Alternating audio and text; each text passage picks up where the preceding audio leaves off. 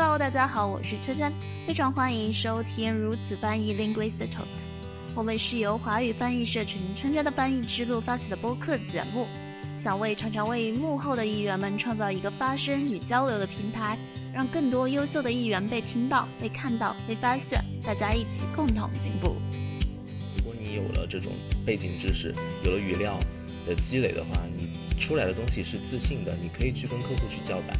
不妨人生的可能性都去试一试，就是如果有什么想法的话，都去试一试，其实不会有什么后果的。Hello，我是本期的主持卓卓。我们今天请到了 Jason，他是一位在上海的中英自由译员，平时做同传、教传笔译，也兼职口笔译的培训。那我们今天这期请他来，主要是想让他和我们聊一聊理工科如何转型做翻译、自由口译的市场现状和口译新手避免踩坑的一些心得。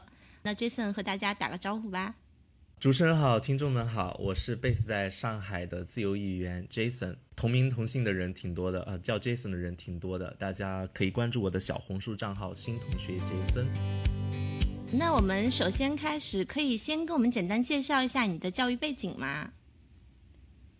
我教育背景的话，我本科是学土木工程的，是在国内的二幺幺大学西南交通大学，然后当时是因为修了二专，所以保研再去读了一个 MTI，然后 MTI 读了之后有一段工作的经历，然后再去英国读了会议口译的专业。嗯，那为什么会没有想继续读土木工程，然后选择了去读翻硕呢？呃，我觉得的话，纯粹我我个人就是纯粹因为兴趣，确实是挺喜欢英语，挺喜欢翻译的。然后对于功课的热情没有那么大，就没有那么很想要灰头土脸的 做做那些事情。个人在语言方面还是觉得有一些天赋和感觉吧，就觉得不想浪费掉。最后想一想，就还是转型到翻译了。而且当时主要有一个契机，那我当时的导师。在一个讲座上面，刚当时我们碰到了嘛，然后他也上过我第二专业的课，他就说，哎，他说，呃，理工科学翻译特别好，他就跟我说，他说，哎，你来，你来报我的吧，就就这么随便开口说了一句，随便说了一句，然后我其实我就听进去了，然后后面我就去想了想这个问题，刚好我们那一届突然有给二专的保研名额，就是一个契机，那我就抓住了嘛，就去了。当初你的那些土木工程的老同学，现在还是在土木工程吗？还是都转行了呀？呃，基本都在，应该基本都在。然后有一些可能在，比如说甲方的单位嘛，然后有一些可能在设计院工作。如果是读了研究生的同学的话，可能在设计院，然后好一点的甲方。然后还有一些的话，在施工单位，那可能还有在做公务员的。然后也有还在读博的，在在高校，在这个圈子里面，嗯。回顾你这样从理工科转到翻译行业，然后现在是在做自由口译，那你觉得就是当初你学的那些土木工程，对你现在做的工作是有帮助的吗？我觉得肯定是有帮助的。首先，我我自己的话是口译跟笔译都做嘛，笔译这一块的话，我接的话基本上就是从直客那里去接一些，我自己觉得。嗯，能够发挥我比较特长的东西吧，比如说就是土木工程方面的 SCI 的论文的翻译或者润色。那么我来看这些论文的时候，可能角度就不是一个纯译者的角度吧，可能我会以自己，我想想自己去写论文，我会怎么样去写，然后它的逻辑，我翻出来的话就不是字对字的那种，甚至很多时候我会去跟客户去答疑，跟他讲，哎，你这个地方。你可能应该怎么写？然后如果他论文里面有一些错误的话，我是能发现的。然后跟他答疑，然后最后的效果是比较满意的吧？就就就大家都比较满意，然后流程上面也比较轻松。然后另一方面的话，如果是口译的话，其实之前也有遇到过，那时候翻翻译一个对外的员外的课程，那那个课程其实就是桥梁专业的。那么我我翻那个的话，很多术语也好，知识也好，就我理解起来的话，就会。嗯，方便很多。那个其实挺难的，就是那次的任务。但是我去做的话，还是要优势还是要 有一点。然后还有最重要的，我觉得是一个理工科的思维吧，就是一个逻辑上面的一个思维，你去理东西，怎么样把前面的内容跟后面的内容你把它串得起来？那我觉得这是理工科同学的一个优势所在吧。嗯嗯，我看我们的评论区圈圈在说，感觉理工科同学确实比较严谨，有结构化的思维。对哦，就是感觉你现在的身份可能不仅仅是一个译者，然后你还是在向客户提供你就是从行业领域专家的角度你的见解，就等于是一个增值服务。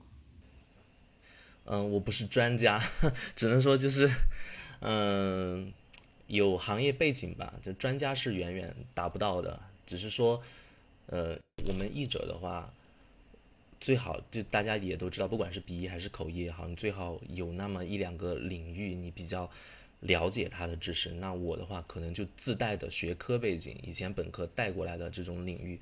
那么你学习的时候，你也就学好一点，然后。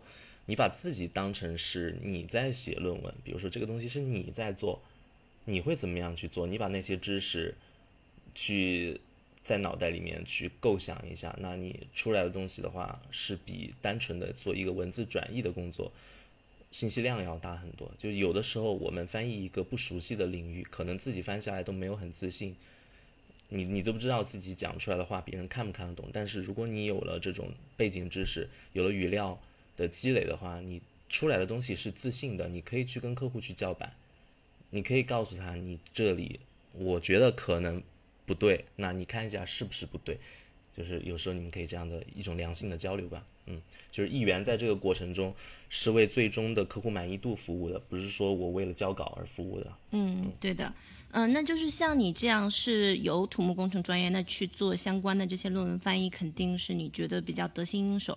那如果有其他的，比如说新手议员，或者是没有做过这方面领域的一些议员，想要去做嗯类似的论文翻译，你有没有什么建议呢？就是他应该从哪里开始？嗯，我觉得的话，首先是对于文文本风格的一个把控吧。假如说，嗯，我们以医学翻译为例嘛。假如说你做医学翻译的话，那你肯定你多去读一读那些杂志嘛，《柳叶刀》啊这些，看一看人家是怎么写的。那然后你的领域，比如说你今天翻的是肿瘤的东西，那你去看一下人家写肿瘤的那些平行文本的那些专家，他们的论文怎么写的，包括时态也好，他的文章的架构怎么安排的，呃也好，你这些都去学。然后术语这些是另一方面的东西。我觉得就是大家学术语的时候，不要光盯着他的。术语去看那个词怎么说去看，更多的是放在一个 schema 的框架里面去把那个东西给建立起来。那一块的知识，包括搭配那个术语可能会用到什么样的动词，嗯，这些都去架构起来。然后另外一点就是新手上手的话，我觉得有个误区就是大家不要一开始一定要去追求量或者说价格上的东西。假如说你接到的东西是一个价格不太 OK 的。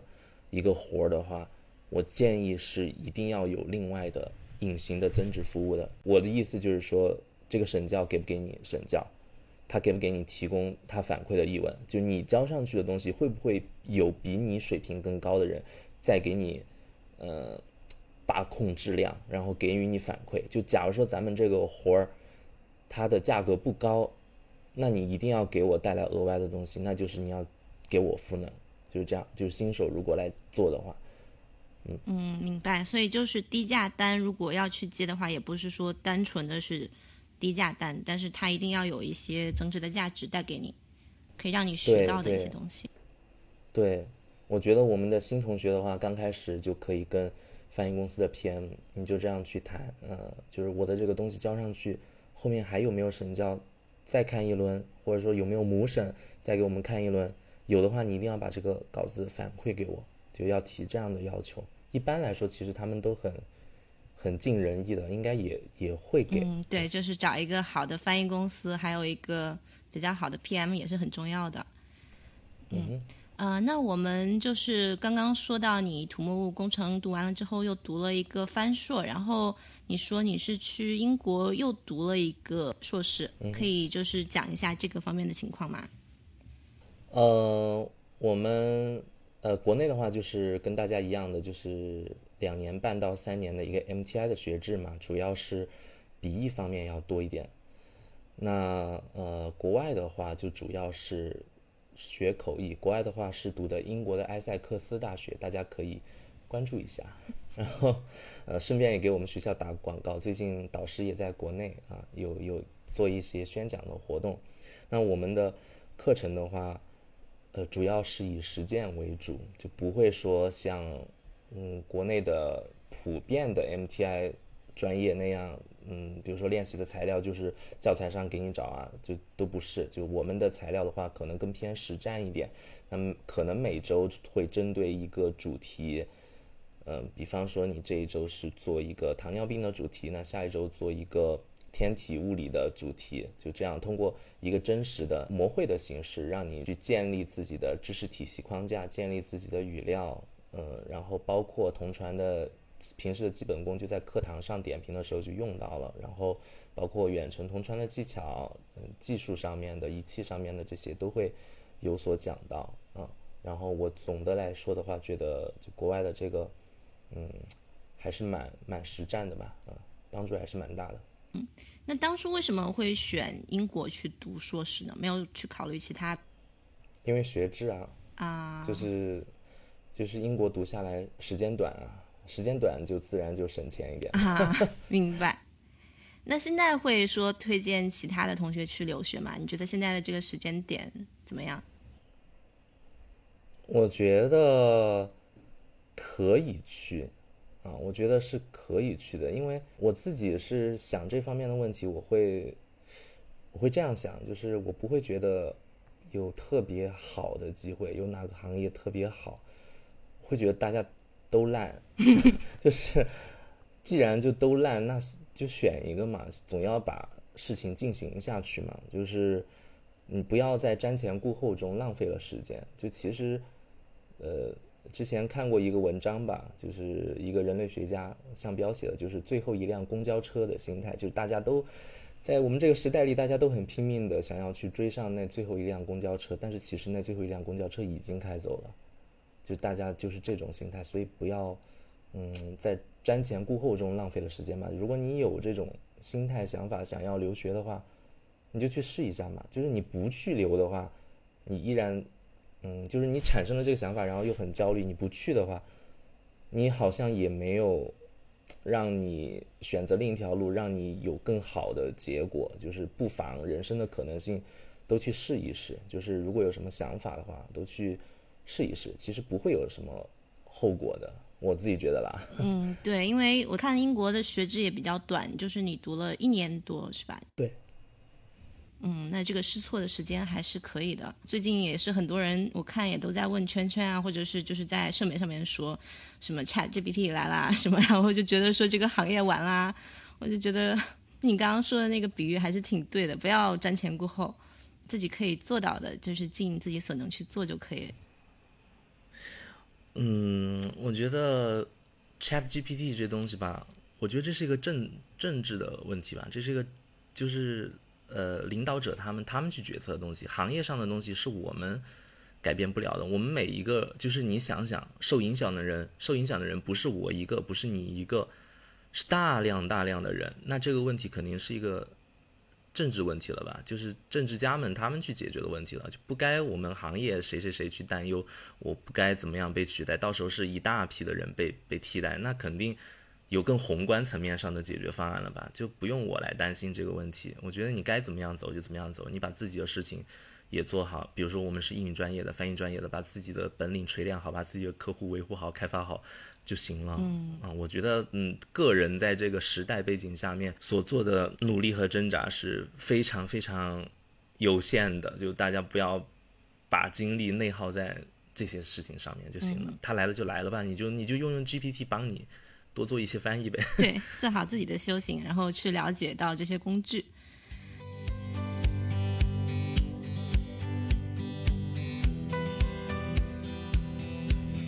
我们接下来聊一聊口译新手他们可以注意避免的一些误区，因为我知道你也是在教口笔译嘛，然后你也和很多的学生有听，也很多学生来找你，就是。去咨询看接下来他们应该朝哪一个方向发展呀？这些的，从你这样的一个培训师的角度出发，你觉得就是给学生上这些课，就是或者是学生报这些入门班，是觉得真的有用的吗？我觉得看你在哪一个阶段，就我觉得很像健身一样，你刚开始去健身房的时候，你可能得请一个私教吧。刚开始去的时候，不然的话，你动作是变形的，可能会受伤。有很多人可能会这样。最最最开始的阶这个阶段的话，就你完全一窍不通的阶段的话，你要入个门的话，你可以，嗯，在这个阶段报一个，比如说便宜点的几百块钱的这种基础知识的这种班。然后你上了之后，哎，你稍微对翻译有感觉了啊，知道它是个怎么回事儿了。然后你开始去练习。然后之后的话，我觉得很长一段时间其实是你可以通过自己的积累去学习了。然后又在什么时候可以报班呢？在你想要去专攻某个领域的时候，或者说你的技术水平出现了瓶颈的时候，你觉得自己再很难提高的时候，这个也是跟你健身的时候一样的。你可能觉得，哎，好了，我动作都学会了，然后就吭哧吭哧的干起来。到了后面有一天，你会发现自己哎力量上不去了，然后或者说减脂减不下去了，这个时候你再来尝试外界的帮助，嗯，我觉得就行吧。然后还有就是大家评估一下自己的情况，就自己处于什么样的阶段，不一定说贵的东西就最适合你，你看自己在什么样的阶段，然后去选择要自己学还是说跟别人学，嗯。光明老师说这个比喻真好，所以 Jason 老师也健身吗？嗯，应该看得出来吧。好，然后你刚刚也提到，就是自己去读翻硕，就是我想听听你的意见啊，就是因为现在很多的这些口译或者笔译班，其实它的价格也不便宜，就是有这个钱完全可以去再回学校读一个学位。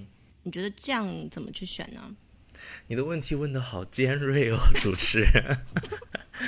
嗯，我想想啊，这个问题。嗯，你去国外读的话，有一个好处是去开一开眼界，去体验一下国外的文化和生活。在那样的文化背景下面，可能你去理理解语言的话会更有好处。然后你去国外读的话，看你去到的学校，它是否。嗯，市场上是否有一些现有的在线的校友了？那么，如果是这样的情况的话，你去的话，可能会对于你以后的就业，大家的校友圈子来说，会有一定的帮助。然后，国内的话，如果你去培训的话，那相对来说，他没有学位嘛，这是他的一个缺点。嗯，但是的话，他同样是可以给你提供一个。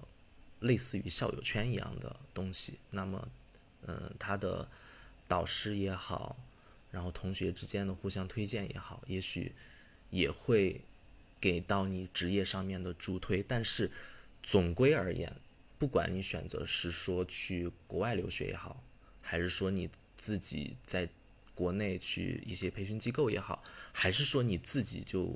一头使劲的海投简历，然后去靠自己碰也好，不管你选择哪种，你该省的步骤一样都省不了，该努的力一点都省不了，就不要试图说有什么捷径可走。你该下的功夫，该打的基本功，真的是没有任何捷径可以走。就大家还是要做沉得下心吧，脚踏实地，不要嗯想法很多，不要做行走的花。以前我的导师这样跟我做的比喻，对，就是还是要落地。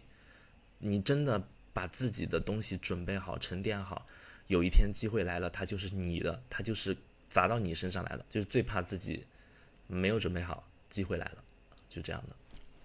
嗯，对，所以不管是花多少钱，或者是报什么班，其实自己这个下的苦功还是没有办法去避免的。就是你氪金是没有办法去帮你逃掉这一步，所以我觉得你说的很对，最重要的还是自己的付出的这些努力。对，就是我们一定要纠正自己的心态，不要觉得是做了哪一个选择会导致自己有本质上的变化。最重要的变化还是内生的。你你出国留学也好，还是说你去机构也好，他们都是助推的东西，都是锦上添花的东西，而不是说你的这个本质，本质还是你个人的努力。嗯嗯，讲真好，说的真好。那刚刚就是我们讲了这些报课的一方面的事情。新手下一步就是他们上完课之后，以我自己的感受来说，那下一步肯定是要去找客户，或者是和这些翻译公司投简历。那我听你就是讲，你和客户和翻译公司其实关系一直是很好的，然后有的时候翻译公司可能还会让你去帮他们投标啊什么的。和翻译公司达到这样的关系，应该是一个很理想的状态了。那你是怎么去做到的呢？嗯，我觉得随缘吧，就是也不是说。你和每一个客户都会很好，你刚好你可能会有有有人跟你契合的嘛，就像你不可能跟每一个同行关系都很好一样，你刚好有跟你契合、投得来的、讲得好的，那你们价值观一致，互相认同，我觉得就就行了。然后你不用太去刻意的做一些去讨好他人的事情，那样的话会让你自己不愉快。我就觉得就是一个自然而然的，大家就是能能互相吸引，那就大家一块谋事儿吧，就这样。嗯，对，刚刚你也讲说，自由就是想让自己心情保持一个很好的状态。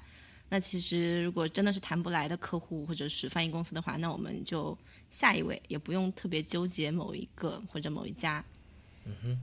那我们说到报价的时候，那有没有什么具体的建议呢？比如说，如果是线下，我们需要考虑到一些什么样的因素？线下考虑什么因素？呃，报价的话，你根据一个市场的标准价吧，然后再加上这个会它本身的难度、时间、差旅，你做一个总体的报价。然后还有就是它是翻译公司给到的，还是说直客给到的，你就会有不同的策略去报吧。可以展开说一下吗？如果直客和翻译公司，他们俩有什么区别吗？翻译公司的话，他肯定他给你提供了工作的机会嘛，那他自然而然，他理所应当。该在中间有一定赚一定的钱嘛？那你就你就按照百分之三十到百分之五十的这种费率，你去折算一下嘛。就是如果你的直客的话，那你报下来可能你就去按照翻译公司给到你价格，你去乘以一点三到一点五，你你这样去报，然后我觉得是可以的。如果说这个客户他的承受能力还不错的话，如果他本身他比较。你你是需要去和他的一个交流里面去试探他的期望的。如果他你你感觉到他承受能力、价格承受能力没有那么好的话，你可能给到他的价钱就是，呃，一点零到一点三的这个价钱了，你就不能就是给到他大于一点三的这个倍数的价钱了。然后还有就是，如果他的期望实在是太低了，价格太低了的话，你也可以选择不做嘛。你做的话，嗯，还不如。翻译公司介绍给你的工作好，那如果你不是很缺这个钱的话，那你就大可以不做，把时间用在其他更高产出的事情上。比如说，你把它用来去开拓客户，把这个时间用来把它用来去学习学习，或者说备考一下别的考试啊什么的，我觉得就都可以。然后纸课的话，可能还涉及就是你要你要自己去拟合同嘛。就这方面的东西，要把自己的保护做好一点，比如说取消费用这些东西，你要考虑进去。嗯，就是好像圈圈之前也提供过合同的模板这一类的吧，就大家税务啊、合同啊这些也要去操一操心。嗯嗯，对，这个就跟你刚刚说的，我们都是艺人公司一样，作为一个公司，我们要去做税务啊、合同啊各种方面的这些考虑。嗯哼。那其实我还有一个问题啊，因为你正好是教 CATI 口笔译嘛，那你觉得 CATI 这个考试对新手来说是真的有用的吗？当然有用，我怎么可能跟你说没用？我自己都在上这个课，我会跟你说没用吗？是有用的。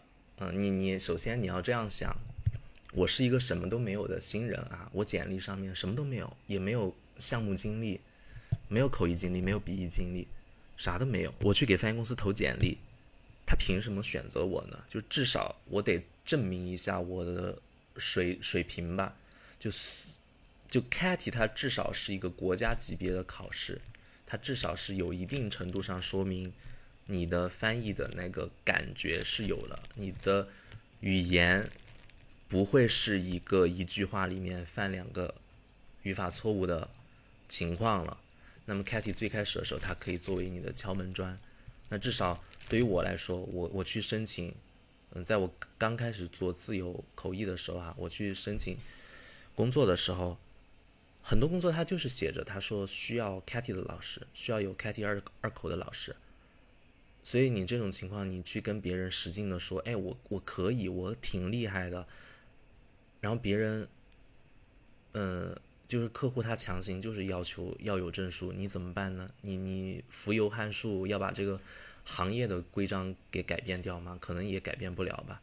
那最开始的时候有这样一个敲门砖去试一下，然后在后期的合作中，你越做越好，然后逐步建立起这样的信任，是可以的啊。在国内的话，我至少觉得。Catty 它还是是有一定用处的，那可能你在国外人家，嗯，没有很了解 Catty。你像国外其实澳洲的那个 Natty 不不也一样嘛？人家也认 Natty 啊，有各国有各国的东西嘛，所以证书这个东西辩证看待吧。有证书不见得翻译水平好，但是它至少能 说明一点东西的，它还是能说明一些东西的。对。嗯，我看圈圈问说，Catty 口译是不是比笔译的含金量要高一些呢？我觉得有一定道理吧。你这句话，我自己感觉是笔译的话，好像别人更愿意给你机会试译一些，基本上都会给你试译，不会说一开始非要让你拿着证书才选择考虑你。但是口译的话，可能你投简历的时候，简历上不是很好看，首先就不会给到试译的机会了，在一个项目的时候。对，我看有一些公司，他就直接说，就是硬性要求就是二口或者一口。但是很多项目他也不要求 Catty，只能说是 Catty 你在给翻译公司刷脸的时候有这样一个证书是好的。但是其实也有很多译员，嗯，口译员啊，他也没有没有 Catty，也照样在市场上认可度非常高，水平也非常好。所以，嗯。可能他们也跟时机有关吧，就是说现在二零二三年，假如说你想出道，你就纯粹靠资源，因为僧多粥少的一个状态，你纯粹靠资源、靠校友推荐的话，难度是比以前要大了，就市场不一样了。所以，嗯，如果说能有一个证书的话。就有吧，反正这个考试也不贵，一两百块钱吧。现在就你就去考呗。对，真的是很良心，真的是比起其他的。碰碰到就考呗，干嘛纠结这个证书的事情？有它就有呗，就带你就拿着呗，揣着呗，还嫌他？你你说给我，我不要，对不起，我不要你的证书，那也不可能。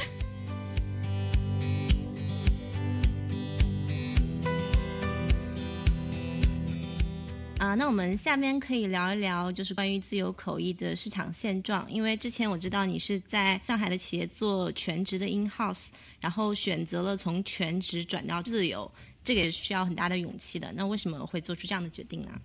嗯，因为我觉得，在嗯，其实是我我决定出国读书的那一刻，我就给自己定的目标就是以后要做自由译员。那回来的话，其实也是不得已，在疫情期间。回来的，然后其实市场上没有那么多坑位给你给你占了，嗯，那可能就只有先从 in house 开始做，in house 做的也不是说一个纯翻译岗吧，就先从 in house 开始做，然后你，但是另一方面的话，你在 in house 的期间可以去积累一下你所在这个行业的一些知识，去了解一些东西。那么在翻译之外，比如说项目管理，比如说怎么样去跟人打交道，比如说怎么样去。做一些产品方面的设计，那我们还是算是一个软件公司吧。怎么样做一些产品方面的思维，然后，呃，客户的这些售前的工作、售后的项目搭建的工作，就这些东西，其实我们可以去学习和思考的，然后把它用于之后做自由行业时候的口译也好、笔译也好，你的项目管理，呃，然后你怎么样去达到客户预期，你的客户成功。这些上面，我觉得是对我有很大的启发的。嗯，我是到了某个时间点，觉得不得不出来了，就是确实成就感不是很大。在 in house 里面工作上面的，你大家也都知道，大家都是自由意愿，就是都是很向往自由的，就是嗯，会觉得比较的压抑，比较没有成就感，反复重复的劳动，然后加班也比较多，所以。嗯，还是想把自己的特长发挥出来吧。就那个时候觉得自己必须要走了，所以就就辞了，辞了。然后刚好就是上海的疫情就来了，然后就一直其实做远程的多一点吧，嗯。嗯，对，从刚刚的分享就是听到可以从全职的工作里面学到了很多可转移的技巧，但是也是到了一个自己觉得瓶颈期吧，觉得这个工作都是比较重复的，所以是觉得这个时间点比较好，呃，转到了自由意愿。那我听你刚说那个时候上海呃线下的会议其实是不多的，然后基本上都是线上的一些工作。那你当初有是和国内的一些公司进行对接吗？还是说有没有什么其他的一些渠道？嗯，国内国外都有吧。最开始的时候其实是有学姐跟我介绍了一个有几次的那种交传，然后我就开始慢慢的就做上了。然后做上了之后，呃，像卓卓也给我推过，其实我也在呃就是。呃，国外的第一个活儿应该是卓卓推荐的 Upwork 上面的一个一个同传吧，就我们俩一块儿做的。你做主持人，我我做就是同传的，就那个一个一个小同传一个访谈。然后在那段时间之后，就有去找一些简历吧，有去投一些公司。然后差不多到了七月份，又有一些线下的那种课程形式的教传，然后再到后面。嗯，就是自己抓住一些机会吧，然后有一些出差的那种比较难的、比较累的项目，然后你去做。那初步这样有半年的时间，稍微去建立几家国内的翻译公司的合作嘛，就稍微能够让自己每个月有一点点活儿去做了。那与此同时的话，我自己也有笔译在做嘛，就是。主要是论文方面的在做，因为我我不太 去接价格不太好的翻译公司的那种笔译做了，就这样两方面的弄下来，所以就能够维持一个至少能够维持一个生计，然后嗯运气好的时候就收入多一点嘛，就那样。我记得你应该是去年年初开始做的吧？呃，从三月份的时候，上海疫情，我辞职之后的第二周就开始封控了，就就那样的，真的是这个时间点。对，然后我记得比较呃深刻的一个事情，因为当初我们俩认识是我在上一个 Katy 的课，就是网课嘛，然后他是代课的老师，然后之后我们呃在另外的课也见过面，所以就是他那时候主动过来说他现在是自由议员了，然后问我这边情况怎么样啊什么的，再次建立联系了吧？我觉得这种也是一个很好的方法，和同行或者是和自己的老师啊或者学生啊这样互通有无，然后说不定什么时候。就是双方就有合作的机会。嗯，对，我觉得大家还是多多去交流吧。嗯，比如说像圈圈的社群这样，大家 就可以没事儿的时候啊冒冒泡，然后跟你感兴趣领域的这些议员跟他们多交流交流，就总会有像我们口译的话，总会有你自己做不下来的事情，那你可以顺便推荐一下你的同行，那你的同行下一次的时候。他找到机会，呃，就是一个正常人的思维，他也会反馈你，他也会推荐你，就是有有来有回吧。我觉得这是成年人很正常的一个思维。那么我们就笔译社群里的同学也是，嗯，有的时候你做不完的单子嘛，你分一分，大家做一下，然后你做一个项目经理的统筹的工作。那么下一次的时候，可能也有别的机会，互相就这样推荐推荐就。业务就就起来了吧，就是一个互惠互利的工作，嗯，对，因为我看其实是我觉得是有两种同行，不管是什么行业，就是有一种就是把自己的客户啊或者是渠道就捂得很紧，然后另外一种就是呃经常会给大家推荐啊，或者是就是觉得就是这个态度比较的亲切 open 吧，这样的话我觉得其实市场是越做越大的嘛，也挺好的这样，嗯。我觉得你说的这两种情况，看情况去做吧。其实都应该有一定的这个意识。你说的捂得很紧这种，也不见得是错的。就是还是要学会保护自己的资源。就你想，你今天你是一个开公司的人，你会不会愿意你的竞争对手去挖你的资源？那是一样的。自由议员，一个议员就是一个人，就是一个公司，你就是对自己的一个公司管理了。所以其实也是。一样的思维，只是说，大家，嗯，在一些能够促进行业进步的事情上面的话，大家应该是共通的，就是应该通一口气。你比如说，我们是不是应该抵制测试啊这一类的这些共同的问题，我们是不是应该抵制 solo 两个小时这种情况？那这些大家其实是应该达成嗯、一定的交流和共识的。然后看你的选择吧。你如果你相信这个同行的人品的话，你其实是可以给他多透露一点你自己的信息的。那有的同行可能 ethics 这一方面做的不是很好，比如说翻译公司的活儿，他跑去跳单了，他把客户挖走了。那你觉得如果是这样的一个同行，嗯，他能够去跳翻译公司的单，他会不会跳你的单呢？你可能心里面也会有一点点的顾虑吧。所以，嗯，信任是逐步建立的吧。有一些议员他不愿意一开始给你说很多，然后捂得比较紧，我觉得也是可以理解的。嗯嗯，对，刚刚说到就是我们同行一起，呃，比如说去抵价一些低价单啊，或者是比较不太合理的示意字数，都是挺好的。因为其实国内这方面我觉得还不是特别的成熟，但是国外包括我自己加入的 ATA，或者是澳洲这边的他们的一些 OSIT 或者 Natty，他们都是有很明确的规定的，比如说不可以就是单独去同传啊，或者是比如说不可以去和同行去交流报价，就是其实也是一个保护自己的方式嘛。因为如果你去跟别人说了自己的价格，可能别人会去找同样的客户，然后去报一个低价，这样也是一些不太好的。防人之心不可无吧。嗯看吧，看情况吧。觉得，哎，反正都行吧，就是实践出真知吧，看怎么样吧。嗯，对。我之前看你有发你那个远程同传的一些设备，可以跟我们简单讲一下你是在家是怎么去进行这样的一个设备设置的吗？呃，其实就是一个笔记本和一个头戴式的耳机就够了，不要用我现在戴的这个耳机啊，就是你得用一个 USB 的耳机，因为它收音的话会收的比较稳，信号不会有断续的情况。像我这种的话，你你稍微放远一点，它可能收不进去了。用头戴式的，不要用蓝牙的耳机，然后千万不要用功放啊什么的。不管你做交传还是同传，其实就这两个东西是最基本的，一个笔记本，一个头戴式的耳机。这个耳机的话，可以把你楼上包括装修的噪音都能够给你给你过滤掉。然后，如果你还有别的东西的话，你可以准备一个，呃，分屏吧，就是显示器。你多一个显示器的话，另一个显示器就可以帮你看 PPT，帮你看术语，帮你谷歌。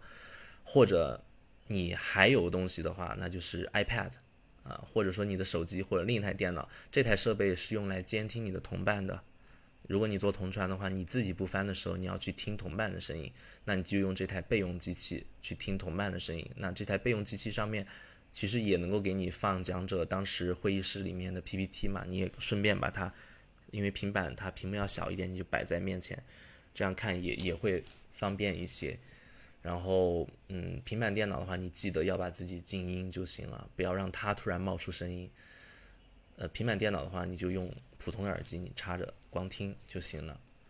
差不多就这些东西吧。然后我自己的话，可能还有一个外接键盘，嗯，打字快一点，就是方便一些。嗯，对，就是这个监听呃同伴还是比较重要的，因为很多的这种线上的平台，它是呃你就是听不到同频道的一员的声音的。比如说之前 Zoom 改版之前，呃，那个时候我记得我好像有和一位前辈搭档，那个时候是他应该翻译的时间段，但是他没有在翻，然后客户就急忙给我私信说怎么没有声音，然后那个之后我就意识到了，我必须要去再搞一第二台设备或者是怎么样，一定要听到我的同伴是在输出，就是我自己可以保证我自己的这个输出，但是同伴的输出其实我也是要帮客户盯的。嗯，对，呃，你每一次的会，其实就我们跟搭档其实是一个共同体吧。这次没做好的话，你很难说你去推卸说是同伴的责任，其实就是你们俩共同的责任。你其实是有义务去监听同伴的。嗯，对，就最后一个结果上的成功，就是两个人共同的成功，项目共同的成功，不是说你一个人来。就是就还是得兼顾上同伴，我的意思就是嗯对，因为可能之前线下大家都是在一个 booth 里面都可以听到，但是线上这种的确是不确定性太大了。嗯，那就是你现在回顾，差不多做自由已经做了一年多，那你觉得比起全职来说，对现在的这个状态是满意的吗？呃，满意，很满意，肯定是有得有失的，但是这个。失去的这部分，一定要是自己能够坦然去接受的。就在我们做一个选择的时候，成年人绝对没有百分之百完美的选择了。就我在做这个选择的时候，是坦然会接受他失去的一些东西，比如说稳定性嘛。就是有的时候刚开始做的时候，比如说前两个月，我意思是刚开始做自由的前两个月，就是入是不付出的，最后算下来那个当月是负几千块钱的状态。但这个就是你要开始要面对的问题啊。然后，哦，有的时候就是不稳定，订单不稳定，这些都是要面对的。然后，但是总体的话换来了自由嘛，就相相对来说时间可以稍微自己去协调一些，然后接触到的领域能够接触到不一样的知识，这些就是你额外的 bonus。我就觉得是一个很幸福、很有成就感的事情。我现在就会觉得我工作起来。会觉得是快乐的过程，就工作确实让我 获得了快乐。工作使我们快乐。我我对我我就不会再去嗯抱怨因为这份工作而失去的东西了。哪怕就是说，可能我以前按以前的职业发展路径的话，继续做全职的话，可能会有一个更好的平台了。到后面，因为那个时候老板也有意识是重点把我往上面再去培养培养，但是。这就是人生吧，就是你做出了选择，那就不要再去想一件事情了。你把你现在的路继续走好，你有信心也能够，一定也能够走好的。我就觉得，反正人生就那样吧，别别太就是 忧患了，就是把把当下的事情做好，然后以一个积极的心态去做吧。我觉得就就挺好的。嗯。我觉得还是比较满足和充盈。现在对，因为我感觉你现在就是自由了之后，就精神状态也很好，就是每天好像都就是除了工作之外，还在大半夜还在冲浪吗？健身啊，大半夜还在网上冲浪，但还是比较自由的一个状态了。现在，嗯呃，对吧？就有句话说什么，就说的很多的，就是自律使我自由吧。就咱们做自由一员的，其实大家都能够知道。嗯，还是是高度的自律换来的自由吧。下来的功夫还是花很多功夫，然后你才能够有现在这样的一个自如的方式去分配自己的时间吧。嗯嗯。好的，啊，我们今天差不多问题就准备了这些。那想问 Jason，今年有没有什么想要实现的目标？嗯，我没有，我都很满意。我已经。我没有目标，嗯，真的，我觉得挺挺好的，嗯，我已经达成目标。好的，啊，那我们今天差不多就到这边，然后感谢大家收听我们这一期的如此翻译，谢谢谢谢杰森老师，辛苦了辛苦了，干杯，辛苦大家了，谢谢圈圈，谢谢光明。感谢收听本期如此翻译 Linguist Talk。如果您对节目有任何建议，想成为嘉宾、报名志愿者、探索更多合作可能，或者加入我们的翻译社群，欢迎在评论区留言或私信。